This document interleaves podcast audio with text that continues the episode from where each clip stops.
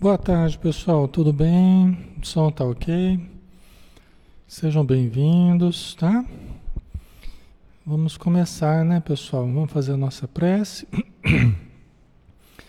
Boa tarde a todos que estão aqui conosco, a Gilda, a Helena Aparecida, Maria José Ponciano, Maricelda, Sareta, Vera Lúcia, Silvânia Costa, Edilene Ferraz, Rosana Maria, Maria Elisa Luzano, Roseli Fiorim, Lourdes Ogata, Rose Souza, Cléia Ribeiro, Ana Dalva, Camila Cíntia, Genivaldo, Débora Freitas, Juraci Moraes, Lidiane Cantarucci, boa tarde, Maria Gomes, Dina Braga, Elíada Barros, Lourdes, Lia Teixeira, Lázaro Oliveira, Socorro Vieira, Márcia Grajaú, Lia Almendro, Marta Reck, Marlene Freitas.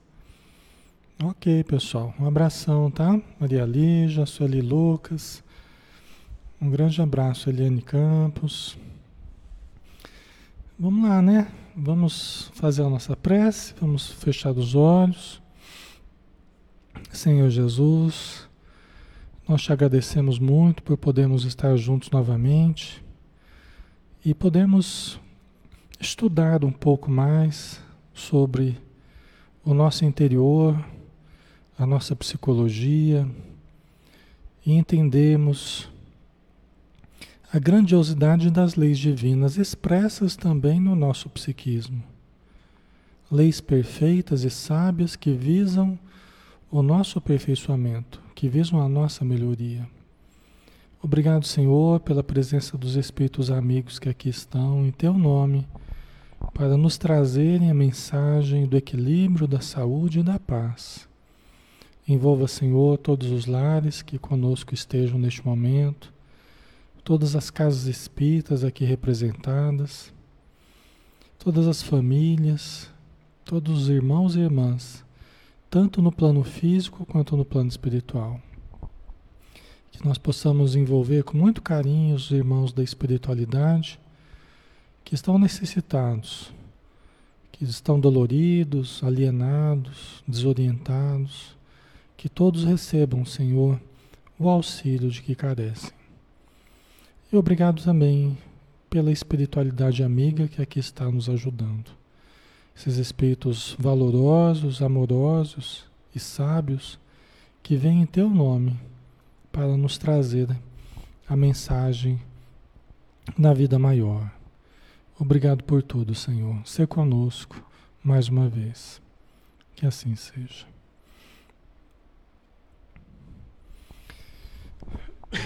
Desculpa, pessoal. Muito bem, né? Vamos lá, vamos começar nosso estudo. Boa tarde a todos novamente. Que Jesus nos envolva em muita paz. É,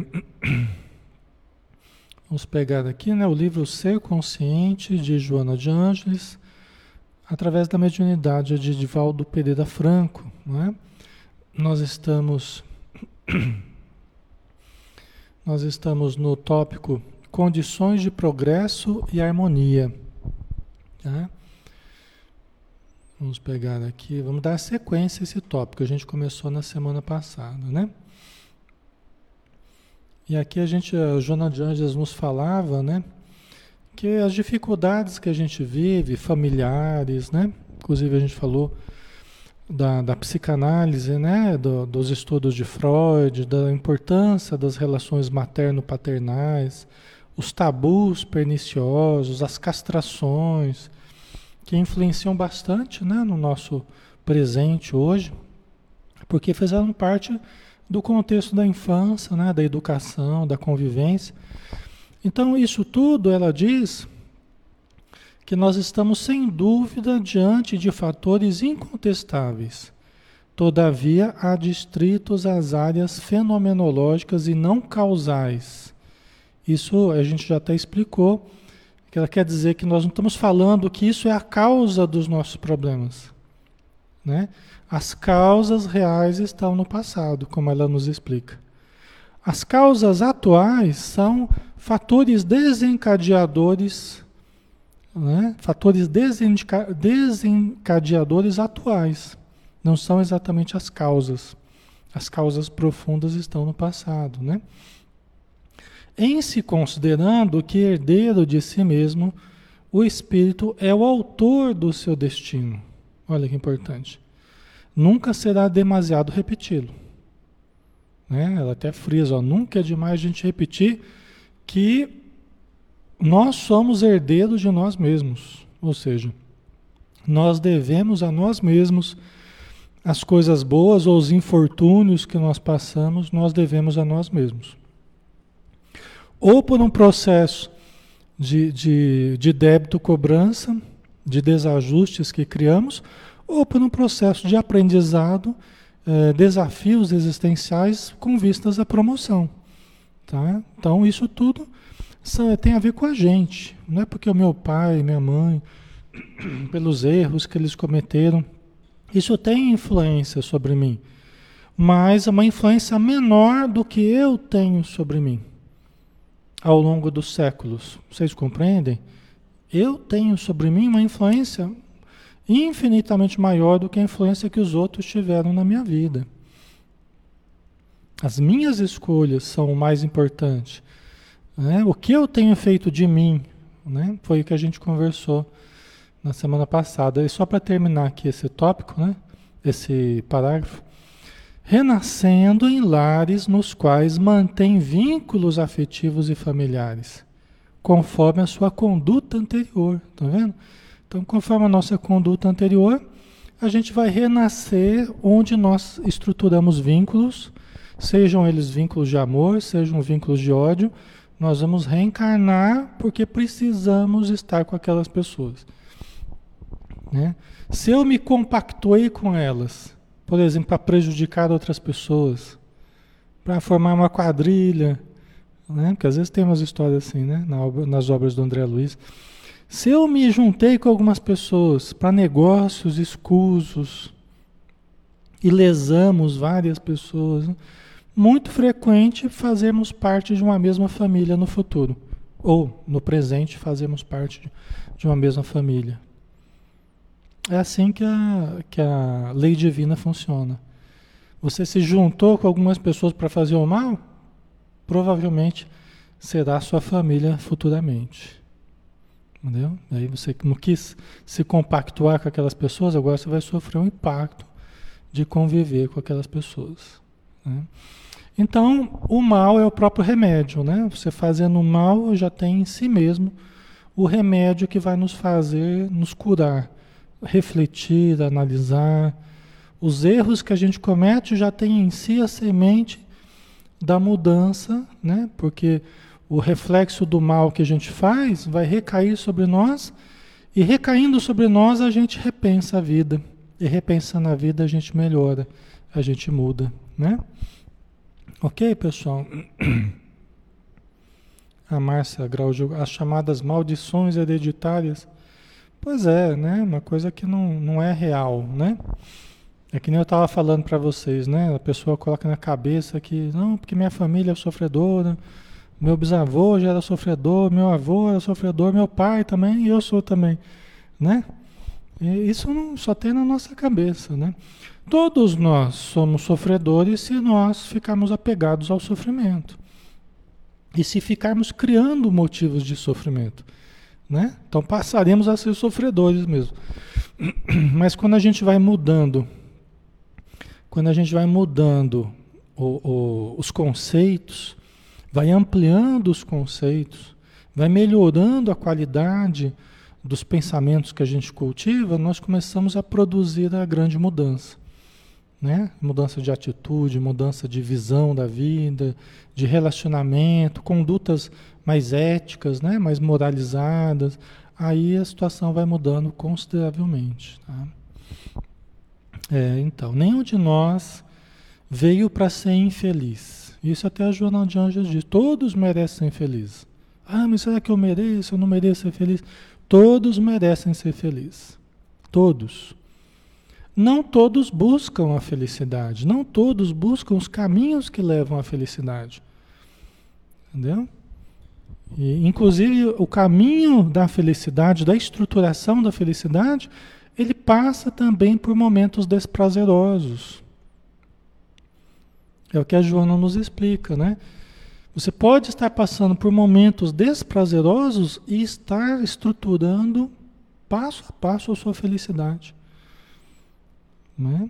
Porque a felicidade, a estruturação da nossa felicidade, ela não é aquele jardim rosado de flores, não. É feito de sacrifícios, é feito de, de desafios, é feito de renúncias, é feito de um monte de coisa. Né? Não é aquele caminho florido, perfumado, né? Tem os tem as flores também, né? Tem os, os, perfumes também, mas não é aquele caminho o tempo todo dessa forma, né? A Dax colocou: todas as nossas encarnações serão com as mesmas pessoas? Não. Não. A gente vai estruturando conforme a nossa necessidade, nós vamos criando vínculos espirituais, né? Alguns mais felizes, outros menos felizes, mas nós vamos tendo que reencarnar para refazer esses vínculos, para estruturar melhor esses vínculos, né? Os nossos inimigos, a gente não precisa ter inimigo, mas aqueles que se, se colocam como nossos inimigos, tá? As pessoas com quem a gente tem mais dificuldade, são aquelas que estão mais próximas de fazer, perto da, fazer parte da nossa família espiritual. As pessoas com quem a gente teve maior dificuldade são as pessoas que mais estão propensas a fazer parte da nossa família espiritual. Aí você fala, Alexandre, mas isso é terrível. né? Por quê? Porque uma vez criado o vínculo, o vínculo é indestrutível. O que nós podemos fazer é mudar a qualidade do vínculo. Mas nós não podemos desfazer o vínculo, nós podemos simplesmente destruir, não tem como destruir um vínculo. Você criou um vínculo, aquilo já já passou a existir. O que nós podemos fazer é mudar a natureza do vínculo. É transformar de um vínculo de ódio para um vínculo de amor. É, é o que nós podemos fazer. Entendeu? Então é assim que a vida vai nos aproximando pessoas, muitas a partir de coisas ruins, mas que com o tempo, com as encarnações, vai havendo uma aproximação, vai havendo uma mudança, vai havendo um perdão, vai havendo uma caridade, vai havendo uma fraternidade, uma amizade e por fim um amor. Às vezes renasce como filho seu, aí, né? Aí a mãe cobre de, de beijo, abraços e, e vai cuidar da criança e vai zelar, né? É lógico que muitas vezes não é o que acontece, mas em muitos e muitos casos a maternidade né, já é o começo da grande mudança, já é um passo importante para a grande mudança. Né? Já é um passo importante aí. Certo? Vamos lá então? Vamos. Vamos lá dar sequência, né? Face à variedade de renascimentos, nem sempre consegue diluir as lembranças que permanecem em forma de tendências e aptidões de desejos e necessidades. Então, por causa da reencarnação, né? Lembra que a gente falava todo mundo só vai evoluir a partir da reencarnação. Todos nós teremos que evoluir com a reencarnação. Né? A reencarnação é a grande oportunidade de evoluirmos. Só que lembra da cebola que eu coloquei para vocês, né? Cortada no meio, aquelas várias encarnações que a gente teve, né? A casca da cebola é a encarnação atual que a gente está vivendo. Vocês lembram, né? Então, nessas faixas do passado, nem sempre é, é, a gente consegue diluir e chega até o presente lembranças, tendências, aptidões, desejos, necessidades, muitas tormentosas, não, não foram diluídas, entendeu? Nem com a reencarnação.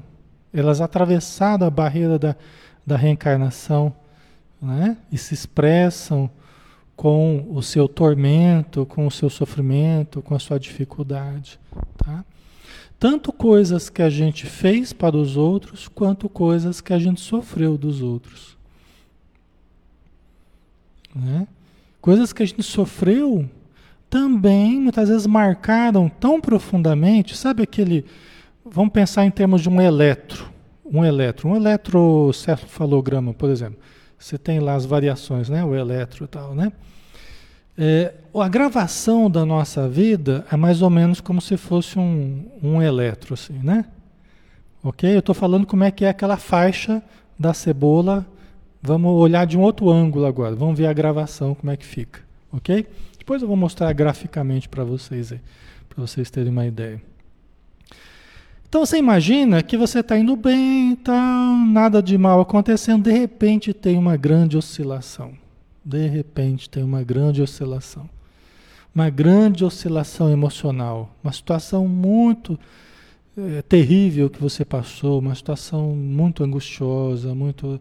Aquilo mexeu muito com as emoções. Fica gravado. Essa grande oscilação emocional, ela fica gravada. Entendeu? Então, tudo que se apresenta assim com grande oscilação, nós teremos que diluir essas emoções. Ok? Teremos que trabalhar, teremos que verbalizar, teremos que expressar, compreender, analisar. Nós não podemos mudar o passado, mas nós podemos mudar a energia que ficou associada ao passado podemos diluir as emoções que ficaram associadas. E aí está uma coisa importante: os espíritos amigos, hoje, eles não querem que nós tenhamos grandes oscilações. Eles não querem. Nós temos muito disso no nosso inconsciente. Isso faz umas manchinhas no nosso inconsciente. Depois eu vou mostrar para vocês também. Né? Isso faz umas, uns núcleos de dor, uns núcleos de sofrimento, de ódio. São essas grandes oscilações emocionais. Hoje, eles querem que nós não tenhamos mais essas grandes. Por isso que eles falam, né? Para você perdoar, para você compreender, para você não se exaltar muito, não se deixar levar pela raiva, pelo ódio, pelo rancor, pela angústia, tristeza. Na alegria, moderação. Na tristeza, resignação. É o que os Espíritos falam. Então, olha o que, que eles estão querendo: que a gente não tenha essas grandes oscilações. Quanto mais nós as tivermos, maior trabalho nós teremos para diluir, porque isso fica gravado em nós. E, por exemplo, o presente, o presente ele fica aparecendo, o passado fica aparecendo de novo no presente. Porque essas grandes ondas de oscilação, elas aparecem, elas emergem do passado, porque elas precisam ser diluídas, é um mecanismo de autolimpeza, de auto-harmonização. Entendeu? Até o computador tem um, um processo de auto-desfragmentação, né? nós também temos um, um processo de auto-organização, de auto-limpeza. Então a gente vai mandando para o presente né? aquilo que no inconsciente está fazendo mal. Por isso que isso ressurge no presente. Entendeu? Tá fazendo sentido, pessoal? A Débora Freitas, acho que deve ser assim entre eu e o marido. Difícil. Então, aí que está, né? E às vezes você trabalhando certos conceitos, você consegue viver da mesma coisa de uma forma diferente. Às vezes não precisa ser com alguém diferente, às vezes você vive com a mesma pessoa, mas de uma forma diferente. E isso é o que nós temos que tentar, né? De todas as formas possíveis, nós temos que tentar viver aquela coisa de uma forma diferente. Mudar certos conceitos, né? Ok. Ana Luzia colocou. Meu pai diz que lembra quando ele morreu com um tiro e acordou no sítio em que ele nasceu. Fala isso chorando, ele acha que era um soldado na Segunda Guerra. É possível ter uma lembrança tão forte? Sim. É possível, sim. Ah, não só episódios durante a vida marcam muito profundamente, quanto também o tipo de morte que a gente teve, o que a gente sentiu na morte, né? no, no, no momento da morte, tá? Isso também fica gravado muito fortemente, tá? Dependendo como foi a morte, né? Certo?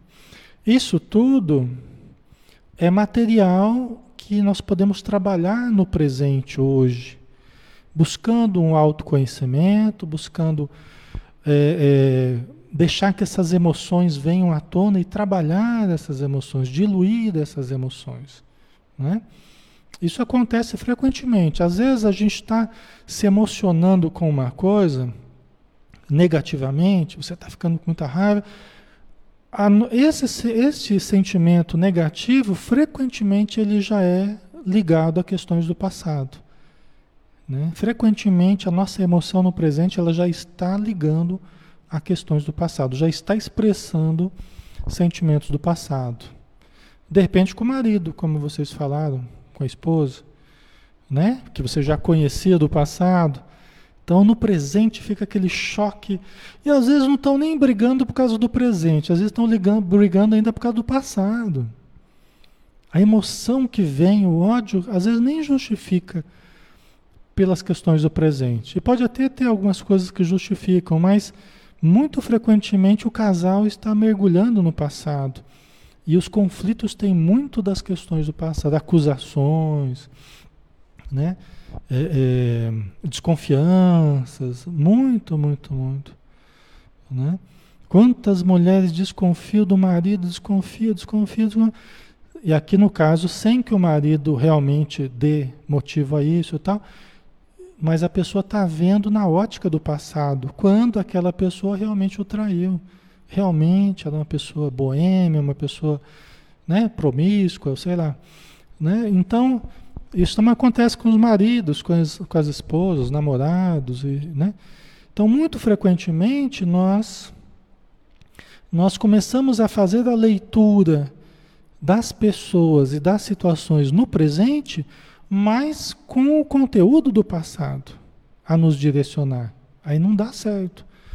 Né? Começa a não bater com a realidade que nós estamos vivendo hoje. Concorda? Começa a não bater com a realidade. Ok. Ah, o André Vila colocou: a insegurança está presente. Então, por exemplo, os erros do passado, eles se, se convertem muito no presente em forma de insegurança. Em forma de insegurança. O que a gente sabe que a gente fez no passado, no íntimo, né? não que a gente lembre isso com clareza, mas a gente sabe o que a gente fez. No fundo, a gente sabe tudo o que a gente fez. Aí a gente renasce e renasce inseguro fica com medo dos outros fazerem com a gente o que a gente fez com eles no passado, ainda mais quando é na família, são as mesmas pessoas do passado. Então a gente fica inseguro no relacionamento, tímido, né?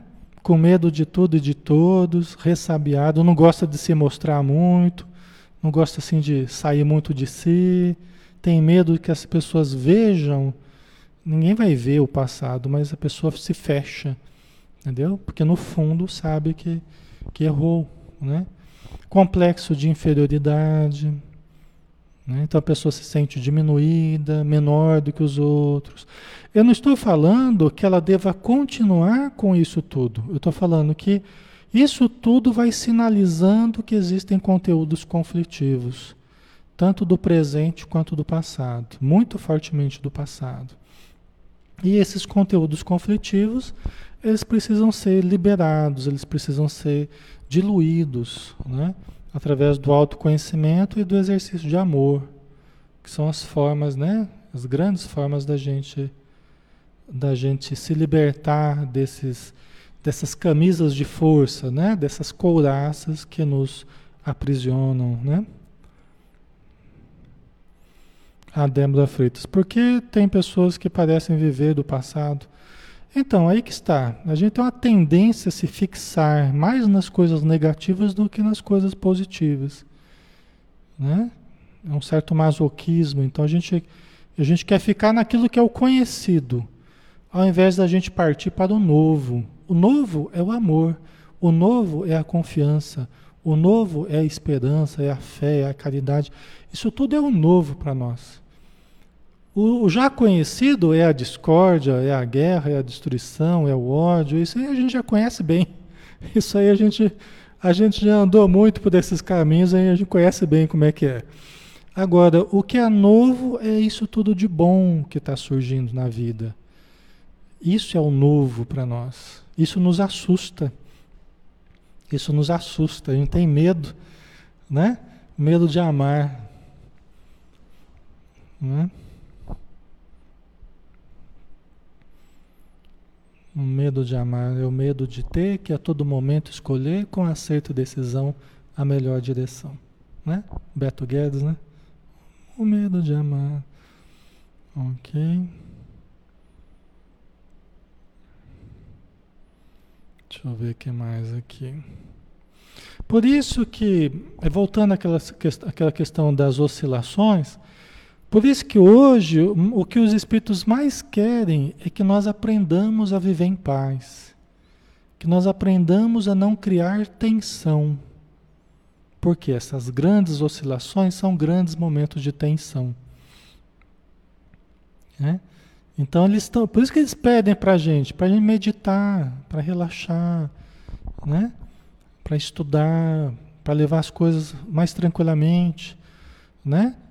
É lógico que não parar, não é, é, ser ocioso ou ser negligente, mas levar a, co a coisa com mais tranquilidade, com mais serenidade. Né? Isso é muito importante. É para não termos essas grandes oscilações emocionais. Ok? Então vamos lá, né, pessoal? Mais um pouquinho aqui. É, lógico que tem muita coisa boa, né? Que, do passado que é, ajuda no presente, né? É, facilidades que a gente tenha, né?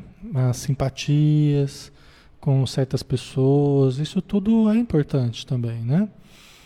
A gente tem uma certa facilidade com algumas coisas e isso advém do passado também, né? Tá? Não digeridas as frustrações, eis que se impõem mais graves ao ressurgirem, na sucessão das ocorrências comportamentais, em forma de distúrbios psicológicos de variada catalogação. Né? As frustrações que a gente traz do passado e que a gente, ao invés de, de serem trabalhadas, a gente só foi jogando para o inconsciente, foi esquecendo foi engolindo, né? Mas elas ficam no inconsciente e ressurgem mais graves ao longo do tempo. Lembra que a gente falava do, do amor, da paixão, né? E, e a pessoa trazendo frustrações pertinazes dentro dela, né? Coisas que ela não, não conseguiu se realizar, e aquilo vai crescendo, vai crescendo, e ela transfere para alguém essas frustrações e faz dessa pessoa o objeto do, entre aspas, do seu amor, né? E mas quer aprisionar a pessoa. A pessoa quer dominar o outro, quer se realizar no outro, ao invés de realizar em si mesmo, né? E, e como quem diz, olha, muitos não me amaram, você vai ter que me amar. Muitos não me amaram até hoje, você vai ter que me amar. Eu não aceito que você não me ame. Né? Vocês estão entendendo? Então essas frustrações elas vão sendo acumuladas sem serem digeridas e quando elas eclodem, eclodem dessa forma tormentosa, desequilibrada, né? Que impõe o amor, que impõe a sua presença ao outro, que isso não vai gerar coisa boa, né? Isso não vai não vai nos planificar, isso não vai realmente despertar o amor no outro, né? Ok. Ali a Teixeira, primeiramente temos que aprender a nos amar. Exatamente, isso mesmo, Lia. É. O alto amor profundo, né? Que se cuida, né? Que se respeita, né? Que, que, que se conhece, né? que vai identificando a presença divina dentro de si. Isso é extremamente importante. Né? O autoconhecimento não é sair em busca de defeitos. Não é sair em busca de defeitos. Ah, o meu egoísmo, minha vaidade, meu, e fica lá batendo no meu egoísmo, minha vaidade, meu não sei o quê. Naquele processo meio masoquista até, né? Autoconhecimento não é isso. Autoconhecimento, acima de tudo, é descobrir o Deus interior. Não para a gente ser mais orgulhoso, mais egóico, não. É o contrário, né? É para a gente descobrir os potenciais luminosos que todos possuímos que todos já temos. É descobrir né, que nós somos filhos de Deus e todas as potencialidades já existem, mas precisam ser trabalhadas através do autoconhecimento e do exercício de amor. Autoconhecimento e exercício de amor. Autoconhecimento e exercício de amor. Eu vou repetir aqui até vocês se cansarem. Autoconhecimento e exercício de amor são as duas coisas que fazem a gente fazem desenvolver o self, fazem desenvolver o eu profundo, o eu divino. Exercício de amor e autoconhecimento. Né? Entendeu? A Maria Elisa colocou: como é esse amor que a gente tem que desenvolver? Né? Esse amor em forma de autocuidados, preservação da nossa vida, tem várias questões, né, Maria Elisa? Mas autocuidados, preservação da nossa vida. Então começa com o corpo que a gente tem, que não é nosso, é emprestado. Nós temos que respeitar esse corpo. E aqui eu não estou falando de narcisismo, de vaidades, né? Eu estou falando de cuidados, de saúde, de manutenção da nossa saúde. E são cuidados, são a respeito ao nosso corpo. Né? Aí passa também pelo nosso emocional, né? É nos cuidar emocionalmente, é nos conhecer emocionalmente e com o tempo trabalharmos as nossas emoções para que elas não, não nos destruam. Ok? Porque muito frequentemente nós, as nossas emoções têm nos destruído, essas oscilações têm arrebentado com as células, têm arrebentado com, com a saúde, com o sistema nervoso. Vocês compreendem? Né? E é, por fim, cuidarmos também da nossa mente, dos nossos pensamentos, nos amar é cultivar pensamentos mais coerentes com a lei divina, né?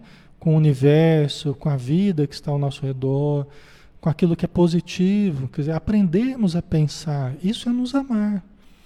Por quê? Porque os nossos pensamentos têm nos colocado em armadilhas terríveis né, tem criado condições terríveis para nós. Nós mesmos temos criado essas condições terríveis para nós. Por não sabermos manejar a nossa mente. Esse aparelho que nós temos incrível, que é a nossa mente, nós temos que aprender a manejá-lo. Né? E nós temos usado de qualquer jeito. Entendeu? colocando qualquer combustível na nossa mente, nos alimentando de qualquer coisa, e a nossa mente vai que vai produzindo só infortúnio. Né? Ok? E espiritualmente também, nos cuidarmos né? das vibrações, né? das nossas atitudes no campo moral. Tudo isso é nos amar. Ok, Maria Elisa? Tá? Você vê que é muito amplo, né? Tem um livro da Joana de Ângeles que é só sobre o amor. Amor imbatível amor. Eu até já fiz um estudo virtual durante anos desse livro. Né? É, amor imbatível amor. Né? Só falando sobre o amor. Né? É muito amplo isso. Mas dá para a gente entender mais ou menos, né? Ok?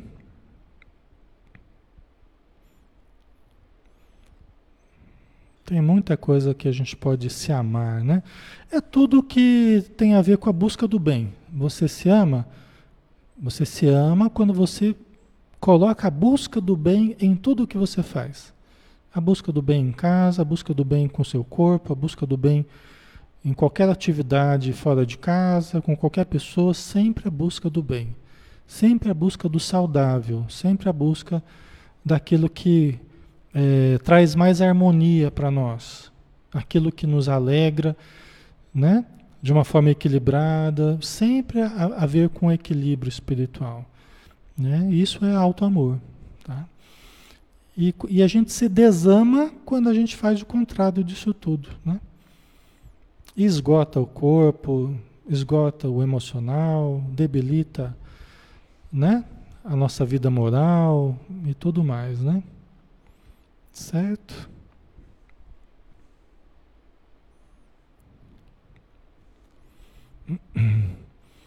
Débora Freitas, depois que comecei a conhecer sobre o Espiritismo, posso dizer que sou outra pessoa.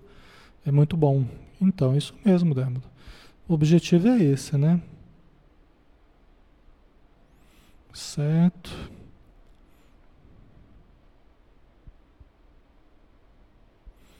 A Silvânia, amor próprio não nasce conosco? Então, o amor próprio, é, é, a gente precisa tomar muito cuidado, né? O amor próprio. Amor próprio, ele tem muito de ego, né? Muita gente faz besteira em nome de amor próprio, né? É... Quando a gente se sente ferido no nosso ego, né? Alguém fala assim, ah, você não tem amor próprio, não, você... Então, veja bem, existe um limite, né? Existe um limite entre o autocuidado, o autorrespeito, né? E o exagero disso que entra já num, num exagero do ego, né? De se atribuir um valor que não tem, né? De se de presumir, aí entra a presunção, né? Eu presumo um valor que não tenho, né? Estou me valorizando mais do que deveria. Né? Então, se alguém fala o contrário do que eu falei, eu já fico melindrado, eu já fico né?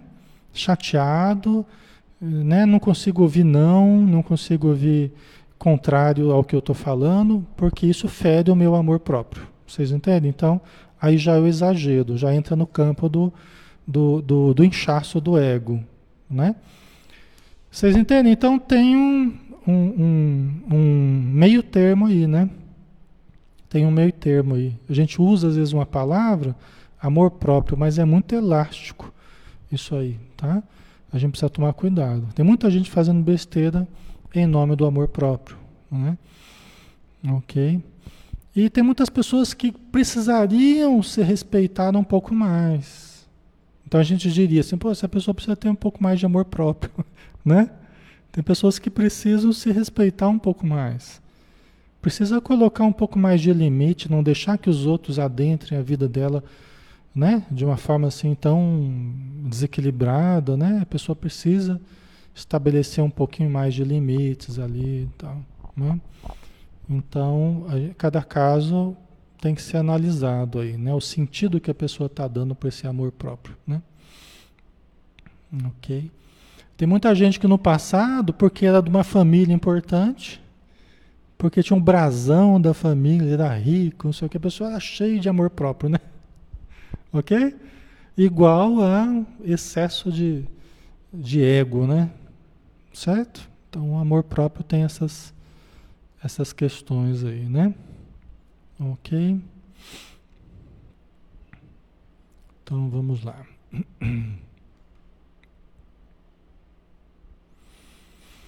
Preocupada com o ser máquina, a psicologia não tem ensejado uma compreensão maior da criatura, que fica na visão reducionista, limitada a um feixe de desejos e paixões primitivas. Né? Então, o que a Joana de Anjos está dizendo aqui é que as psicologias atuais, as psicologias tradicionais, elas têm se mantido estritamente do berço ao túmulo. Né? Elas têm feito as suas análises, as suas interpretações, né? a psicologia, a psicanálise, a comportamental, a humanista, mesmo a gestalt, né? elas têm se mantido no conhecimento do ser humano do berço ao túmulo. Então elas estudam apenas esse intervalo né? E fazem os seus conceitos e as suas soluções, né? Apenas nesse intervalo, Né? A psicologia transpessoal, ela já é anterior, ela já busca o indivíduo anterior ao berço e posterior ao túmulo. Ela compreende as questões dessa existência, mas ela transcende a essa existência, certo? Então tem condição de fazer interpretações, fazer análises mais profundas, mais amplas e levando em consideração outros elementos que as outras não, não levam. A sobrevivência do espírito, a interferência dos espíritos na nossa vida, a mediunidade, é? a existência de Deus, e uma série de coisas, a reencarnação. Né? Gente, isso abre, isso abre possibilidades para o entendimento maravilhosas em termos de psicologia, assim como a gente vê aqui no estudo espírita que a gente está fazendo, é um estudo de psicologia transpessoal na visão espírita. Estudar Joana de Anjos é isso. Né? É um estudo de psicologia transpessoal na visão espírita né? Porque tem outras visões da transpessoal, né? Ok, pessoal? Faz sentido? Tá ficando claro, né? Então, as nossas, o nosso entendimento do ser humano, ele já é muito mais amplo, passa a ser muito mais amplo. Sem descartar os conhecimentos da psicanálise, sem descartar o conhecimento da psicologia comportamental, sem descartar os conhecimentos da humanista, da Gestalt, da analítica de Jung, sem descartar os outros, os outros conhecimentos, né?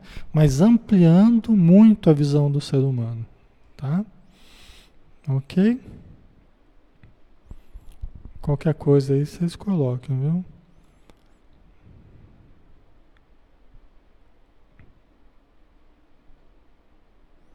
Certo? Por isso que a Joana de Ângeles, ela quis aproximar o espiritismo da psicologia transpessoal, que é uma vertente entre as psicologias hoje, a psicologia transpessoal, né? Eu sou um terapeuta transpessoal, né? Por que que ela quis aproximar esses dois campos?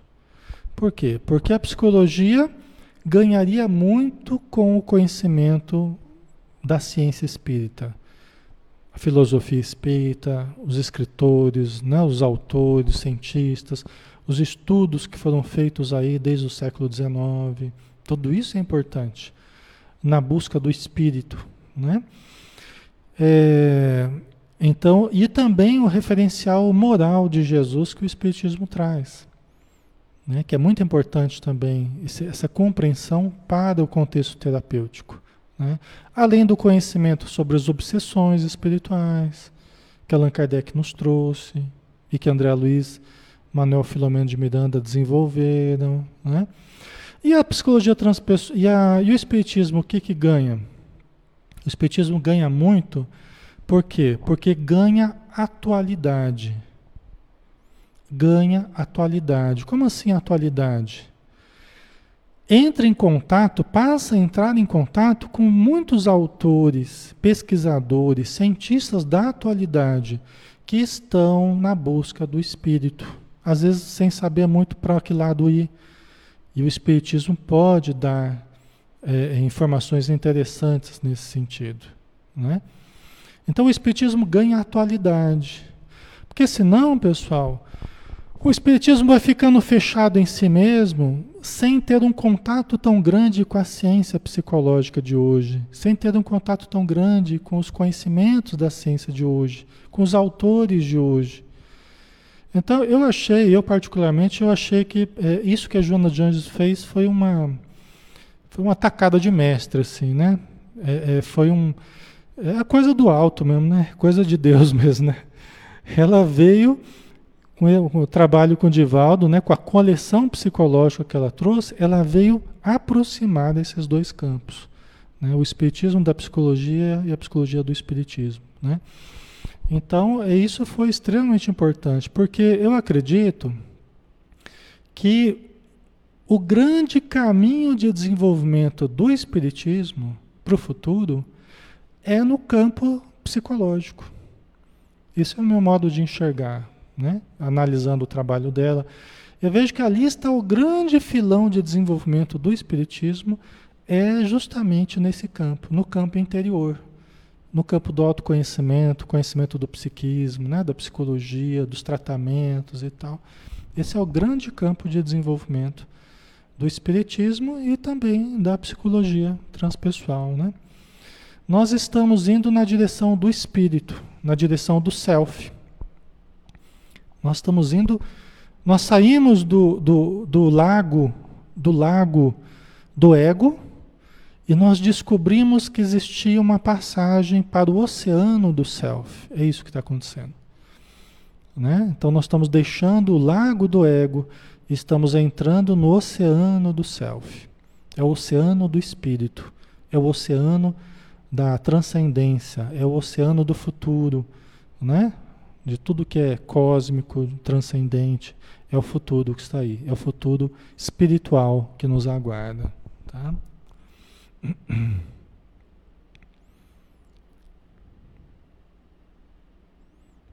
A Teixeira é uma nova forma de cura, esta terapia transpessoal. Ela é um desenvolvimento de outras psicologias e acrescido dos conhecimentos espirituais, né? Ok? Então a gente vem historicamente avançando no campo da filosofia, no campo da ciência, no campo da, das terapias, né? Da, das várias correntes psicológicas. A transpessoal é um passo a mais nesse conhecimento e nessa prática, tá? Para a libertação dos sofrimentos, ok?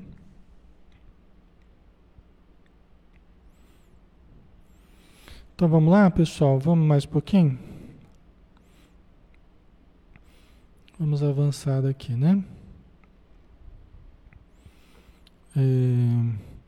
Então, assim, né? O que, que ela fala aqui, né? Que é preocupada com, com ser máquina, a psicologia não tem ensejado uma compreensão maior da criatura, que fica na visão reducionista limitada a um feixe de desejos e paixões primitivos.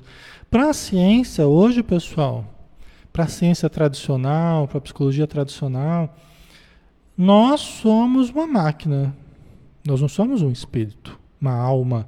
Nós não somos. Ah, mas eles não acreditam em alma, não acreditam em espírito? Não. Não acreditam. A, a, a ciência, a opinião que prevalece hoje em ciência, prevalece hoje em psicologia, é a do do corpo, é um, nós somos um corpo e esse corpo pensa. Né? Esse corpo pensa, tem nervos, tem é, células nervosas, esse corpo pensa. Tem uma genética que passa de um para o outro e tal. É isso. Nós somos isso hoje para a psicologia tradicional. Entendeu? Então, é, nós temos sido tratados, os pacientes são tratados em cima dessa visão, né, que não existe espírito. Se você começa a falar para o seu terapeuta, né, para o seu psicólogo ou é, é, médico, psiquiatra, vamos supor, você começa a falar que você está tendo visões, que você está ouvindo coisa, né, ele já vai classificar você, pode ser médico, pode ser psicólogo, ele vai encaixar você já no, no, no âmbito de uma esquizofrenia, de uma psicose, você está tendo alucinações. Desculpa falar isso, pessoal, mas essa é a realidade hoje. Tá? Tudo que escapa aos cinco sentidos, visão, audição, tal, né? Tudo que escapa ao corpo, escapa aos cinco sentidos, não é levado em conta não é levado em conta.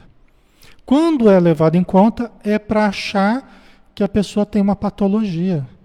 Então, aquilo que seria supranormal é tido como anormal. Aquilo que seria paranormal é tido como anormal, como patológico. Certo? Ok? Né? Você tem o supranormal, Quer dizer, além do normal. Você tem o paranormal, além do normal. Né? A parapsicologia, né? que estuda coisas além da psicologia. Não é? Por quê? Porque a mediunidade vai além dos cinco sentidos. Os vários tipos de mediunidade que a gente tem vão além dos cinco sentidos. Então não tem propriamente a ver com os sentidos. Certo? Vai além. Só que tudo que tem ido além dos sentidos tem sido tratado como patologia. Se a pessoa tem lá momentos de desligar do corpo e se sente lá envolto em luz, leve, fora do corpo, está tendo aí um. Está tendo um, um, um, um, surto psicótico, está tendo um, uma alucinação, está tendo uma despersonalização, né? Essa coisa de se ver fora do corpo já enquadra você na síndrome da despersonalização. né? Tem um monte, você pega o catálogo de doenças mentais, né? o DSM, é, a gente até não sabe tudo, né? É um catálogo muito grosso, cheio de nomes e, e tal. Mas você vê muita coisa que foi colocada tratando como patologia aquilo que nós identificamos frequentemente no contato com médiums, são normais nos fenômenos mediúnicos, entendeu? Mas são tidos como alucinações, delírios e, né? Certo? É... Sabia, né, no DSM até ali colocou não considera uma obsessão. Tem até é, casos de possessão, né? Por incrível que pareça, né? O doutor Sérgio Felipe até costuma falar a respeito disso, né? Que faz parte ali do DSM os casos de possessão, né? Não lembro qual é o, o, o exatamente o número, né? Do, da doença, do, do problema lá, mas assim, trata possessão, mas sem saber de fato do que estão falando, né? É que são quadros que saem um pouco fora daquilo que é o usual, né? Então colocar lá casos de, de possessão. Mas não sabe exatamente porque não tem se detido para estudar, né? Ah, socorro. Sou neurologista, mas já era espírita desde a faculdade de medicina, no consultório. Eu sinto quando é espiritual, muitas vezes mas para falar para o paciente que é espiritual é difícil. Que legal, Socorro, que você é neurologista. Bom saber. Bom saber, viu? E, e, pois é, profissionais assim como você, né? Neurologistas, psiquiatras, né? É muito interessante quando é espírita, quando tem uma certa sensibilidade. Isso ajuda muito, né? Às vezes a gente tem que encaminhar para neurologista, para psiquiatra e, e, ajuda muito quando a gente quando a gente fala a mesma linguagem, né? Quando a gente pode conversar com o profissional, ter a opinião dele, né? Do ponto de vista material, o remédio que é mais adequado, isso é interessante, né? Mas também quando é possível conversar sobre a, a percepção espiritual sobre o caso, né? Isso é muito legal. Parabéns, viu? É bom saber aí. Uhum. Então, é, uma das vantagens do conhecimento espírita junto com a transpessoal é que é, faz com que a gente adquira uma capacidade maior de separar entre o patológico e o não patológico. Né? É, por exemplo, quando a gente tem conhecimento da mediunidade, também me ajuda muito no trato com os pacientes, me ajuda muito, com o tempo, ter adquirido a capacidade de identificar quando uma questão mais mediúnica, quando são conflitos da pessoa e a ligação que existe entre o mediúnico e os conflitos da pessoa. Para mim é muito importante identificar, e por isso que a gente foi aprendendo com o tempo, quando se trata de mediunidade ou não, né? É, até que ponto é mais da pessoa, até que ponto está tendo influências de outros ali. É importante porque às vezes você está tratando a pessoa e a gente está tentando tratar coisas que não são dela, coisas que pertencem a espíritos que estão próximos. E que ela está apenas sentindo aquilo, mas que não é dela. Né? Aí posso ficar 10 anos tratando a pessoa ali, mas na verdade ela está refletindo sintomas de outros. Né? Então é muito importante a gente aprendendo a fazer essa distinção, até para que a gente trate o que é dela nela. O que, e trate o que não é dela com os outros, né? fazendo atendimento na casa espírita, nas reuniões mediúnicas. Vocês entendem? É a gente separando o que é nosso e o que não é nosso. Tá? Isso é muito importante. Eu preciso me conhecer, eu preciso saber quem eu sou. Né? E está tendo tanta interferência na minha mente, então eu preciso saber realmente o que sou eu e o que não é eu. Isso é muito importante ao longo do tempo. Né? É, é, tanto no consultório quanto na casa espírita é muito importante isso. Tá?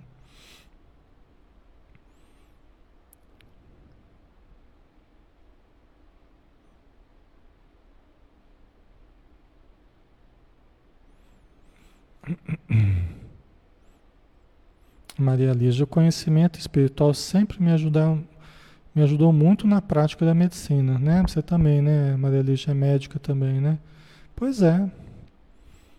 Além as intuições também que a gente pode ter, qualquer pessoa pode ter, né? Mas quando a gente se volta mais para a questão espiritual, e às vezes a gente tem uma sensibilidade aí, né? Você tem uma abertura até para ser bem intuído pelos espíritos amigos que nos auxiliam e isso facilita muito, né? Quando a gente tem hábito de orar, hábito de ler coisas boas no consultório, né? Quando vai atender um paciente, fazer uma prece antes, isso tudo ajuda muito, né?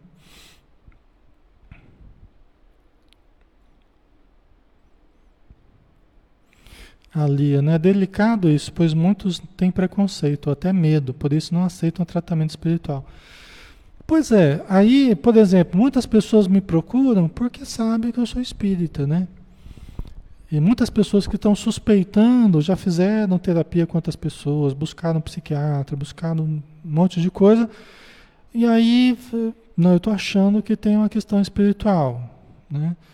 Aí às vezes as pessoas me procuram, né? Por conhecer da área psicológica, né? Trabalhar como terapeuta transpessoal, mas também ter área é, o conhecimento espírita, né?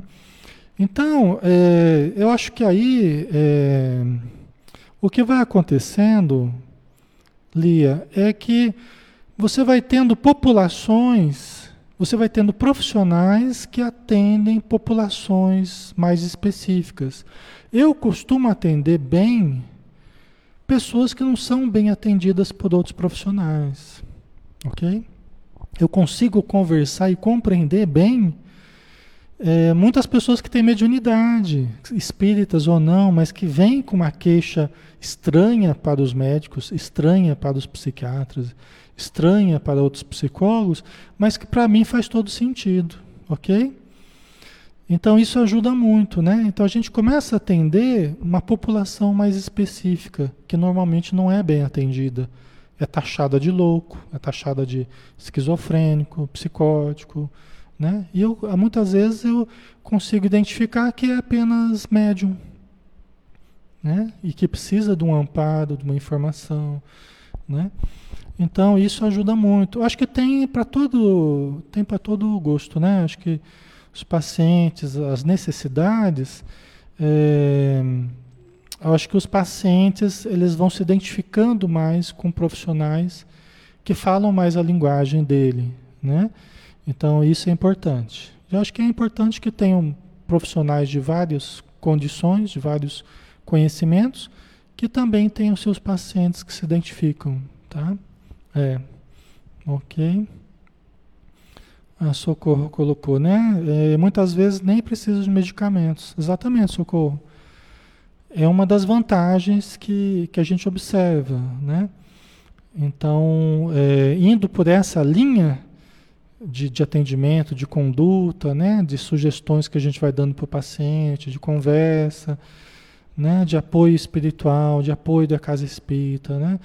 Então, isso tudo frequentemente o paciente vem tomando um monte de remédio e a gente consegue diminuindo.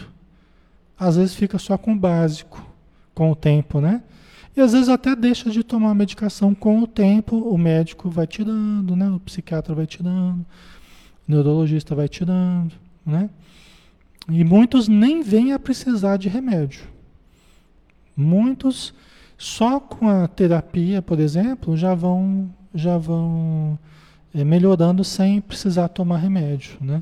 Isso a gente vai percebendo ao longo das semanas, dos meses que vão passando, a gente vai sentindo a necessidade real do paciente, né?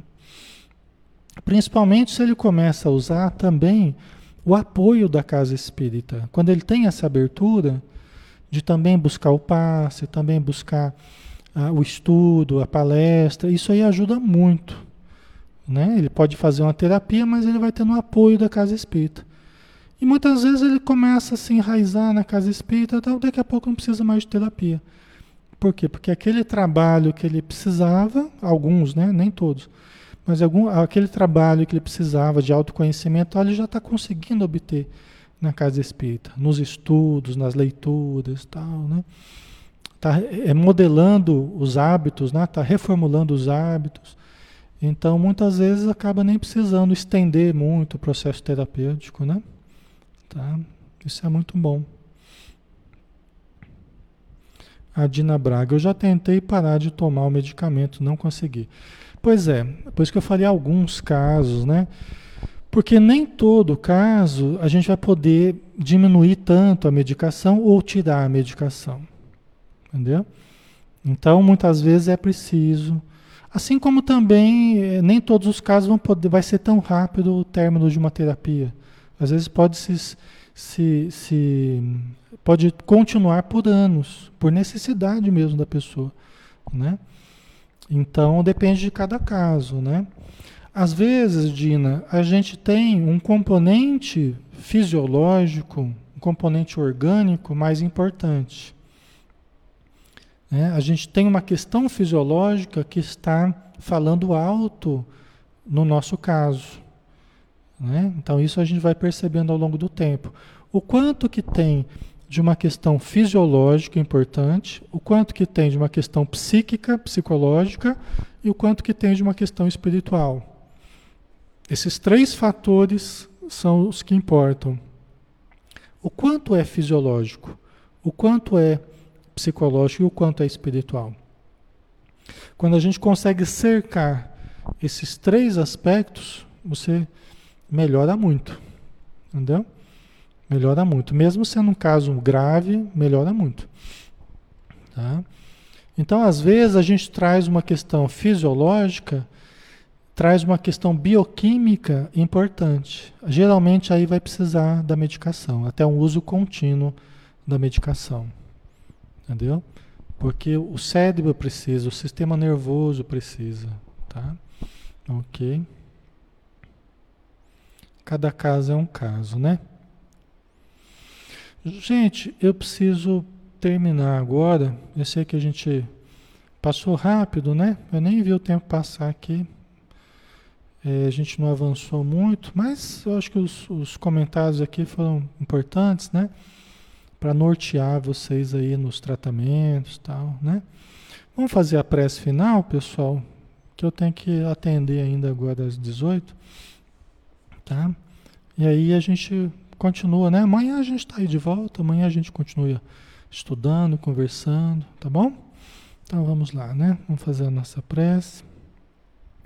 Senhor Jesus, nós te agradecemos imensamente pela bênção deste estudo com os amigos tão queridos, tão dispostos a refletir, a aprender.